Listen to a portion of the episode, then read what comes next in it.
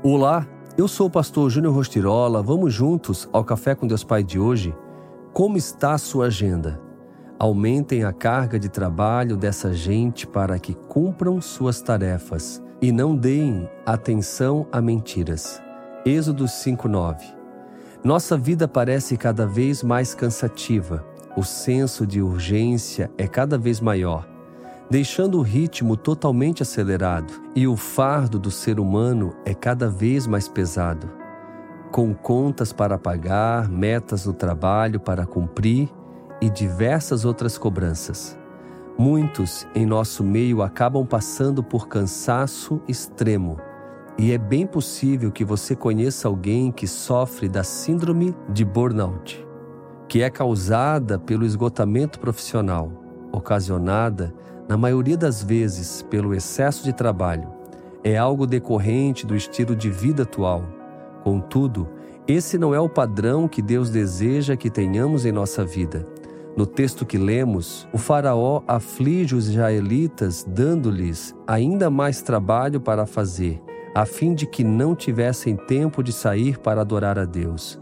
Aprendo com isso que muitas vezes nos afastamos de Deus Pai e usamos como justificativa a nossa vida corrida ou a ausência de tempo em nossa agenda. Mas o fato é que você pode estar negligenciando coisas muito importantes, como se relacionar com Deus, cuidar de sua família e ter momentos de lazer.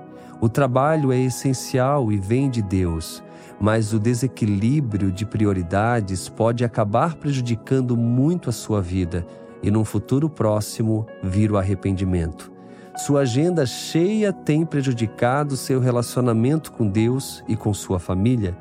Observe quais têm sido suas prioridades. Entenda que o Pai supre todas as suas necessidades quando você caminha com fé e obediência. Aproxime-se de Deus redefina suas prioridades e então desfrute de uma vida equilibrada, próspera e cheia de paz. E a frase do dia diz: Sua agenda revela as suas prioridades. Pense nisso e reavalie suas escolhas, suas decisões.